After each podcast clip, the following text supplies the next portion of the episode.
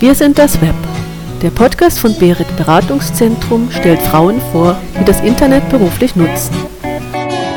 Heute mit Nina Oberländer, Online-Redakteurin.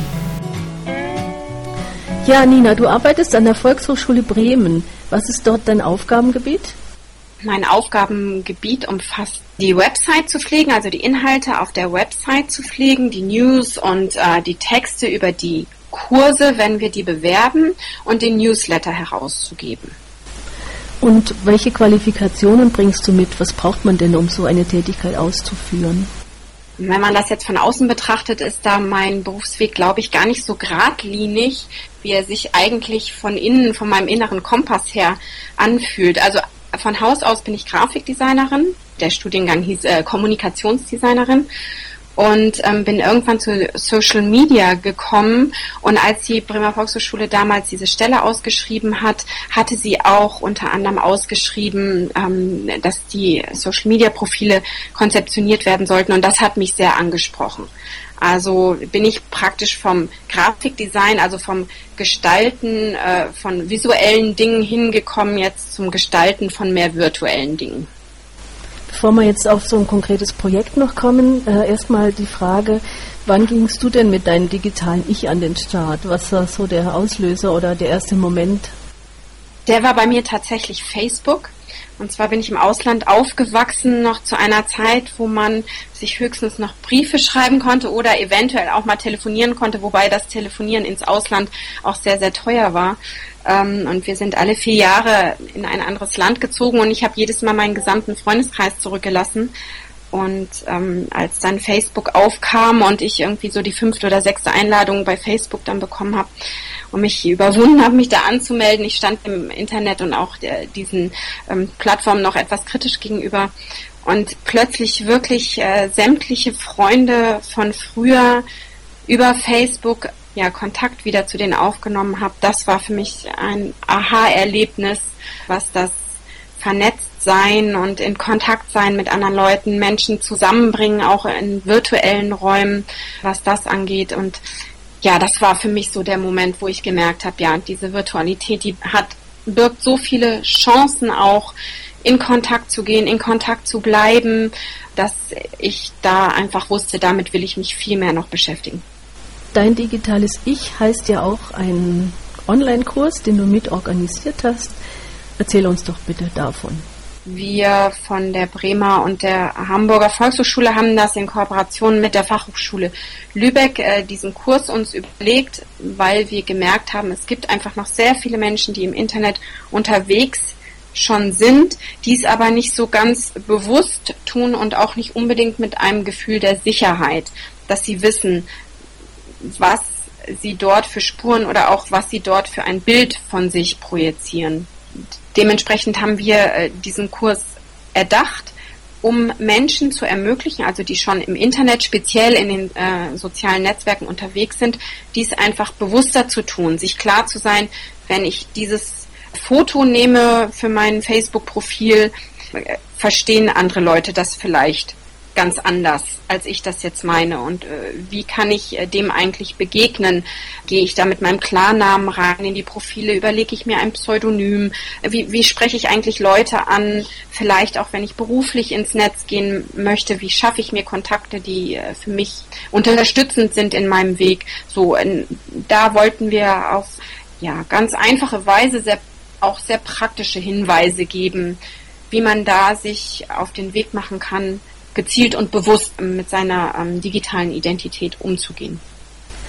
Das kollaborative Lernen ist dabei ja ein wichtiges Stichwort. Auch ein, dafür hege ich eine sehr große Leidenschaft, ja, auf jeden Fall. Ich glaube, das kommt einfach auch wirklich noch aus dieser Zeit, wo ähm, ich sehr viel äh, durch die Welt gezogen bin und einfach äh, die, die Menschen immer meine Anker waren, mein, meine Sicherheit waren und ähm, ich bin einfach sehr gern in Gruppen tätig und merke auch, dass wenn ich in einer Gruppe mit anderen Menschen zusammenarbeiten kann, viel mehr passiert so bei mir und merke das aber auch bei anderen. Also wir hatten zu diesem Kurs auch eine geschlossene Facebook-Gruppe eingerichtet, um eben dieses kollaborative Arbeiten zu fördern. Sprich, dass man gemeinsam bestimmte Themen bearbeitet, dass man Dinge, die einen beschäftigen, posten kann, auf die dann wiederum andere reagieren. Und dieses Fable für das kollaborative Arbeiten habe ich natürlich sehr stark auch in den Kurs mit eingebracht. So eine Wohlfühlumgebung schaffen ist sehr wichtig, also wäre jetzt sozusagen ein Teil davon. Ja, also das eine ist natürlich äh, dieses kollaborative Element, was ja heißt, dass man äh, gemeinschaftlich Dinge erarbeitet, also dass das nicht so eine äh, Lehr-Lernsituation ist, einer weiß viel und lässt die anderen alle so ein bisschen daran teilhaben, sondern äh, in dieser Haltung beim kollaborativen Arbeiten gehe ich davon aus, dass äh, jeder einfach etwas dazu beitragen kann. Und um das den Menschen zu ermöglichen, dass sie beitragen können und auch wollen, also selbst die, die sich vielleicht nicht ganz so sicher in dem, was sie wissen, fühlen, dass diese den Mut fassen, das einfach hineinzugeben in die Gruppe. Ähm, dafür müssen wir ähm, im Internet, was ja ein sehr abstrakter Raum ist, in ganz konkrete Lernräume schaffen, finde ich. Also das ist so eine Form von, von Lernarchitektur, wenn man das mal so ein bisschen wirklich in, in, der, in der virtuellen Weite so kleine Räume schafft, das braucht, dazu braucht man natürlich die inneren Bilder auch, die man dann hervorruft.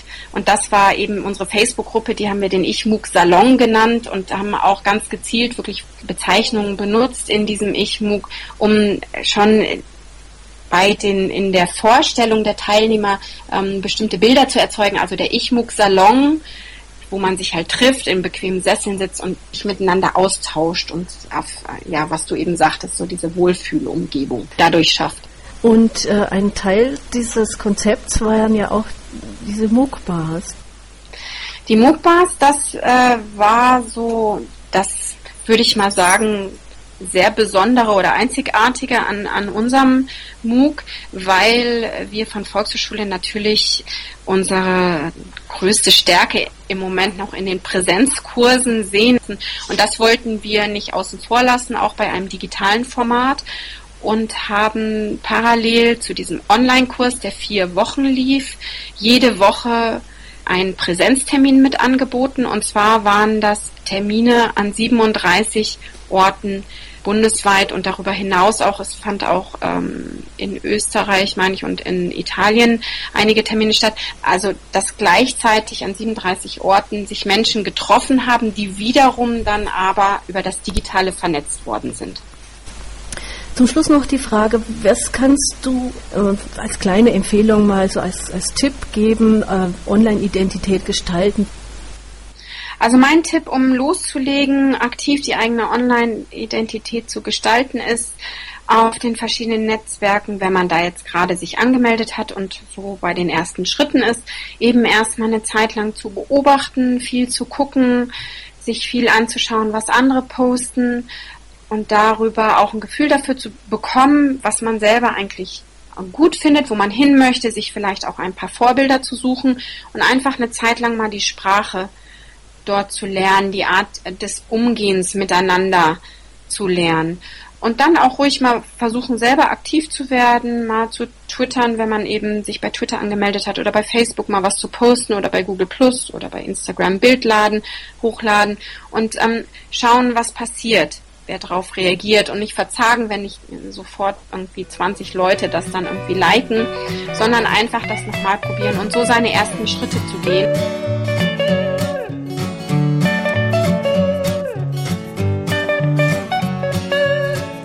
Das Interview führte Susanne Thoma.